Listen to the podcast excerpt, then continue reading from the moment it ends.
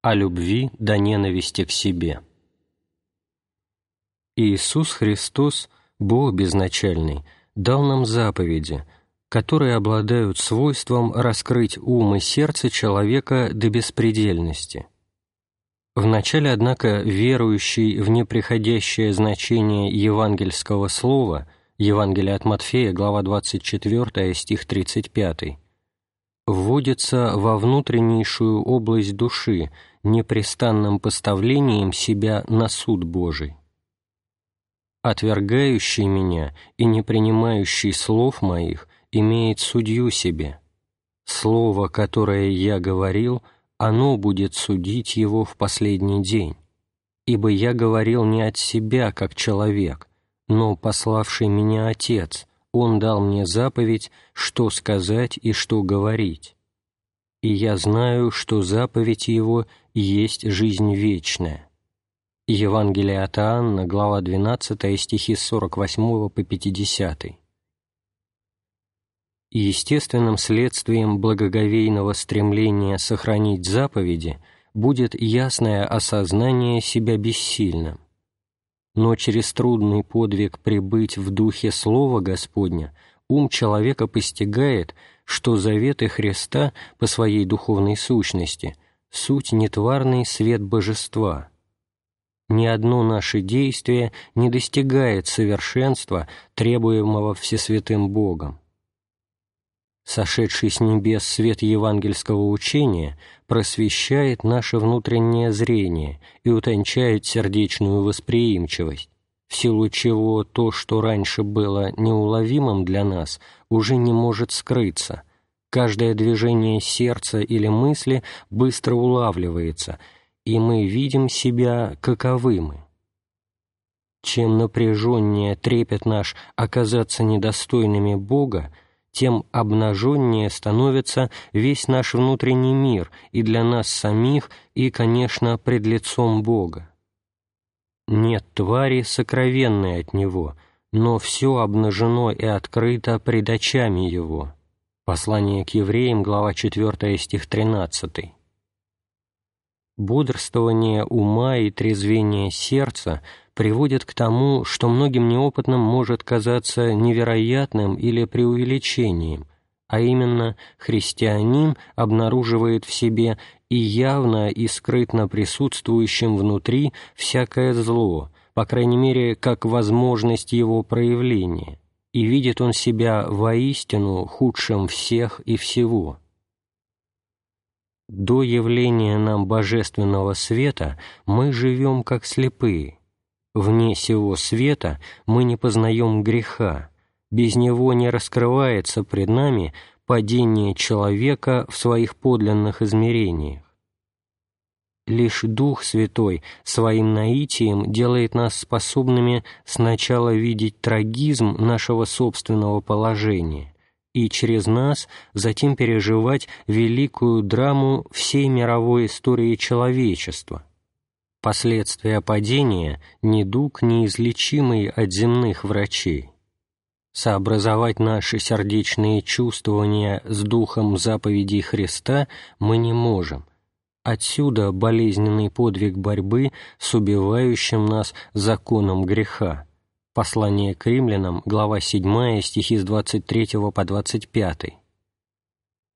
Драгоценен сей период жизни при всей его мучительности – со всех сторон охваченным и пламенем страстей, принимающих форму огненных искушений. Первое послание Петра, глава 4, стих 12. Но на помощь нам приходит благодать, которая вначале не видится как свет, но ощущается как небесный огонь, пожирающий в нас корни греха. Сколько раз душа моя, как маленькое беспомощное существо, повисала над пропастью в великом страхе, я не стремился к бесконечному продлению этой жизни. Мой ужас был в том, что после того, как Бог снизошел до меня, я увидел, какими язвами весь я поражен. Я осознал себя до конца неспособным к Царству Святого Бога Я не в силах описывать ту скорбь, которая погружала меня в длительный глубинный плач. Безумный, я все же знал, что я в руках моего Создателя, о котором сказано «страшно впасть в руки Бога живого». Послание к евреям, глава 10, стих 31. Мне бывало тяжко до невыносимости, и я не раз пытался вырваться из его святых рук. Евангелие от Иоанна, глава 10, стих 28. Но все попытки проваливались, потому что мне некуда было уйти. Ничто в мире не влекло меня, не могло удовлетворить мой дух. Господь сказал, «Не бойтесь убивающих тела, но бойтесь того, кто по убиении может ввергнуть в гиену. Ей, говорю вам, того бойтесь». Евангелие от Луки, глава 12, стихи 4 и 5. Господь, предавший себя на крестную смерть, не говорил праздных, ничего не значащих слов, и я никак не хотел умолять их категорического характера, и страх животворящий не отступал от меня. Больше того, совершалось нечто странное. Как только он, страх, ослаблялся, я внутренне ощущал отступление от себя живой силы. Молитва снижалась, ум рассеивался, чувство божественного уходило в туман, я умирал духом. Лишь много позднее я понял, что Дух Божий воспитывал меня, и моя мука обратилась в неисчислимую пользу. Трепет пред гибелью вечной и покаянный плач — таинственным образом всего меня превращали в молитву. Дух мой свободно, без волевых усилий, восходил в состояние созерцания прежде недоведомых реальностей, беспредельной пропасти бытия, мрачных селений ада, но и озаренного нетварным светом неба. Да будет благословенно имя Его во веки веков. Не ждите от меня должным образом сконструированного описания жизни души моей в долгие годы моего прошлого. Не сходила она, душа, иногда в низины ада, моментами же Господь возносил ее до небес.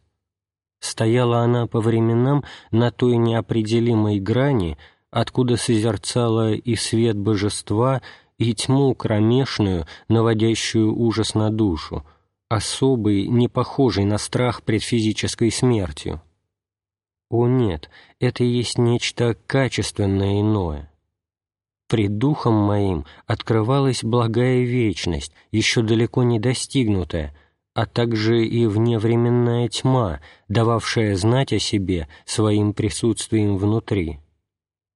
Я бывал в разрыве, несвободный от тирании страстей я страдал и в жажде непреложного блага стремился к Богу. Покаянная молитва всецело поглощала меня. Невесомая, невидимая сила переносила меня в умно-духовное пространство. Там я бывал один, исчезала земля, не было ни солнца, ни звезд, ни людей, ни иной какой-либо твари, и тела моего я не ощущал. Бывало, света как такового я не видел, и однако взор мой проникал в абиссальные глубины. Душа в болезненном отчаянии взывала к Богу. Да, я грешный, но жажду Бога, святого Бога. В памяти у меня не было конкретных актов из моего прошлого, кроме пронизывающего знания моего отступления от Бога, которого я знал в годы моего детства и начальной юности. Он уклонился от меня после того, как я отошел от него в безумных поисках иного, якобы высшего, сверхперсонального абсолюта. Такая молитва с особую силой захватила меня, когда я был уже в пустыне. Не смогу теперь сказать, насколько долгими бывали мои моления в ту или иную ночь. Помню, когда душа возвращалась к обычному вещественному мироощущению, то испытанное мною духовное чувство от молитвы в той беззвучной, вышеобразной бездонности оставалась со мною, во мне. В той беспредельности нет ни верха, ни низа, ни вперед, ни назад, ни вправо, ни влево. И все же наступал момент, когда я начинал двигаться, как мне казалось, и это движение я ощущал как падение. И глухой крик вырывался из груди «Господи, спаси! Ты единый можешь беструдно достигнуть меня во всякой бездне!» И Он спасал. Но почему падение? Не потому ли, что мой ум не мог более стоять в вечном, ибо после этого кончалось видение? Условия пустыни благоприятствовали такой молитве, потому что на мне не лежала забота в материальном плане ни о ком, я был один. Но это не значит, что она, молитва, по существу своему зависит от нашего внешнего положения. Она есть дар Божий, связанный с другим даром – покаянием. Евангелие от Луки, глава 24, стихи 46 и 47. Начатки такой молитвы я имел и прежде, чем поселился на Афоне. Имел ее и в монастыре, но меньшей интенсивности и чистоты. Она выводит человека из рамок времени. В самом состоянии молитвы – он не знает себя в категориях земли, он вне всяких иерархий, социальных и даже церковных. Он не мыслит ни о чем другом, как только о Боге, и предстоит ему один единому. В одиночестве моей пещеры я получил исключительную привилегию отдаваться целиком такой беззаботной молитве. Она владела мною месяцами пресекалась в дневные часы житейскими делами, но когда кончался трудовой день и начиналась безмолвная ночь в пещере, та молитва снова обнимала меня. Опять все выпадало из памяти, оставалось лишь сознание невещественного, но страшного греха, порождавшее во мне сожаление, стыд, отталкивание и даже ненависть к самому себе и снова все утопало в плаче покаяния, и дух мой входил в неименуемую беспредельность. Я всегда был весьма медлительным, чтобы понять положение вещей, разобраться ясно в происходящем внутри меня. Долгие сроки я проводил без мыслей. Последние приходили при беседах, но не тогда, когда я бывал один пред Богом. Я не богословствовал, не возвращался критически на самого себя. Я не цеплялся за посещавшие меня состояния, хотя и пребывал в безвидной умной сфере. Назвать ли это безумием? Но когда сие безумство отошло от меня, тогда только я уразумел понесенную мною невознаградимую потерю в моем духовном бытии Тогда через ту молитву открылся мне отчасти смысл слов Христа. «Если кто приходит ко мне и не возненавидит и самой души своей, тот не может быть моим учеником». Евангелие от Луки, глава 14, стих 26. Милость Бога ко мне выразилась в том, что Он даровал мне мощный порыв покаянного страдания, которое увлекало меня в ненасытимую молитву, такую, что душа все забывала, ни о чем не помнила, но неудержимо тянулась к Богу, невидимому, но любимому, недоведомому, но знакомому, недостижимому, но близкому. Не найду я слов для описания дарованного мне Господом богатства попытаюсь дать краткий список тех мыслей, которые приходили мне на сердце в скорбные часы воспоминаний об утерянной мною молитве. Нормальным следствием хранения заповедей Господних является крайнее умоление наше, то есть истощание, без искреннего осознания, что мы воистину исчадия ада в нашем падении – мы никогда не достигнем полноты покаяния. Через тотальное покаяние вырываемся мы из мертвых объятий эгоистического индивидуума и вводимся в созерцание божественной универсальности Христа, возлюбившего нас до конца. Евангелие от Иоанна, глава 13, стих 1. Когда мы ненавидим самих себя за живущее в нас зло – тогда раскрываются для нас беспредельные горизонты заповеданной нам любви. Вне Христа мы никогда не обымем всего мира в животворном пламени свыше сходящей благодати. Не узреваем мы онтологических измерений второй заповеди «Возлюби ближнего своего, как самого себя» Евангелие от Матфея, глава 22, стихи с 37 по 40 блаженному старцу Силуану была дана молитва за весь мир, как за самого себя. Да даст Господь всем и каждому узреть свет такой молитвы, ибо через нее восстанавливается первозданный образ человека. Кто не приближался к граням этих состояний, тот пусть не без страха и не без стыда дерзает называть себя христианином – сознавая до боли недостоинства на сие звание. «Если кто хочет идти за мною, то да отвергнет все свои прежние восприятия и понятия, и, взяв крест свой, — говорит Господь, — да последует за мною. Если кто приходит ко мне и не возненавидит и самой жизни своей, тот не может быть моим учеником, тот недостоин меня». Евангелие от Матфея, глава 16, стих 24, глава 10, стихи 37 и 38, Евангелие от Луки, глава 14, стихи 26 и 33. Пугает меня мысль, где, в чем моя неправда пред Богом, которая преградила мне путь к той полноте, что излилась на главу старца Силуана. Память о моем прошлом блуждании связана с острым чувством моего недостоинства вообще предстать пред таким Богом. И если я в некоторые моменты моей жизни приближался к тем рубежам покаяния, когда освящается весь человек, то это было возможным не иначе, как за его старца молитвы. Я не достиг его меры, но все же я знаю, что пишу о том, что истинно. Бог есть любовь, Он есть свет, и нет в нем никакой тьмы.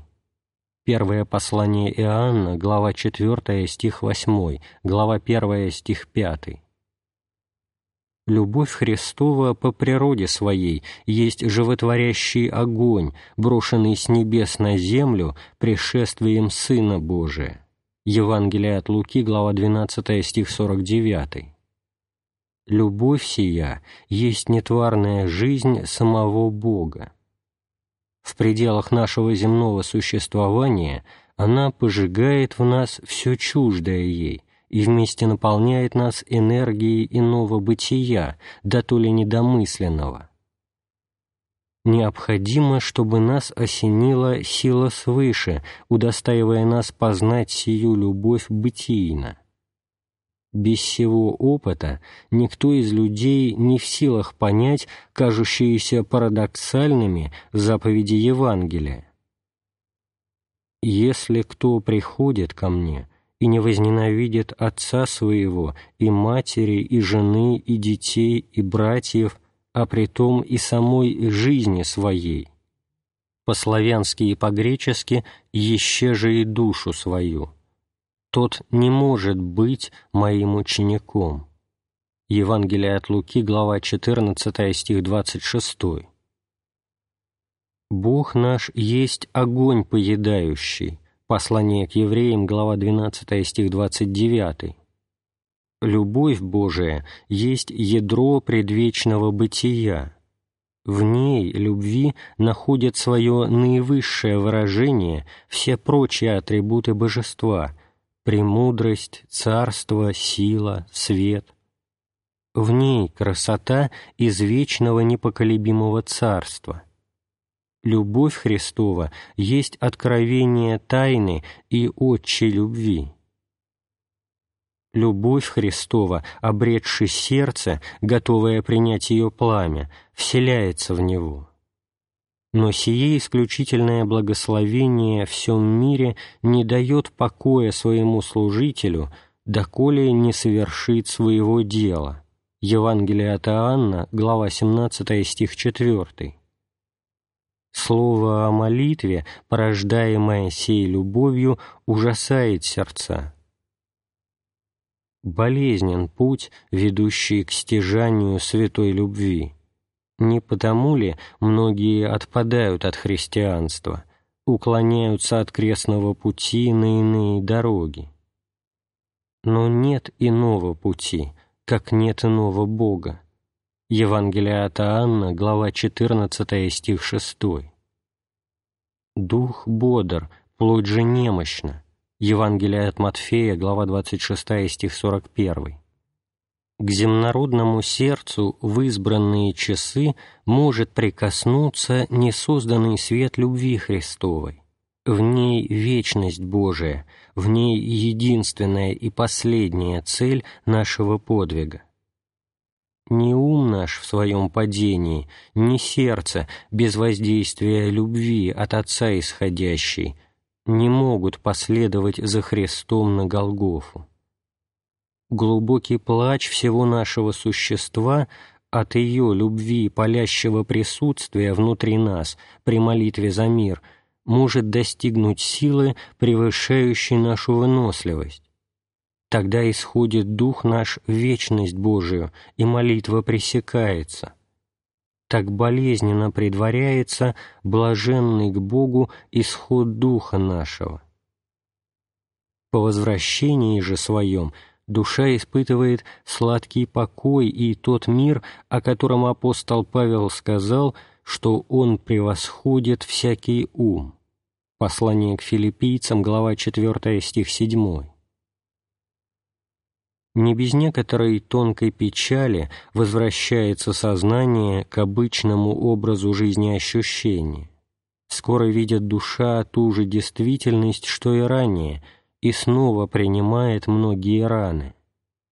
В своем следовании Христу всею силою существа дух человека ощущает сей видимый мир подобно тесной камере тюрьмы, всякое благое движение его, духа, натыкается на дикое сопротивление темных сил.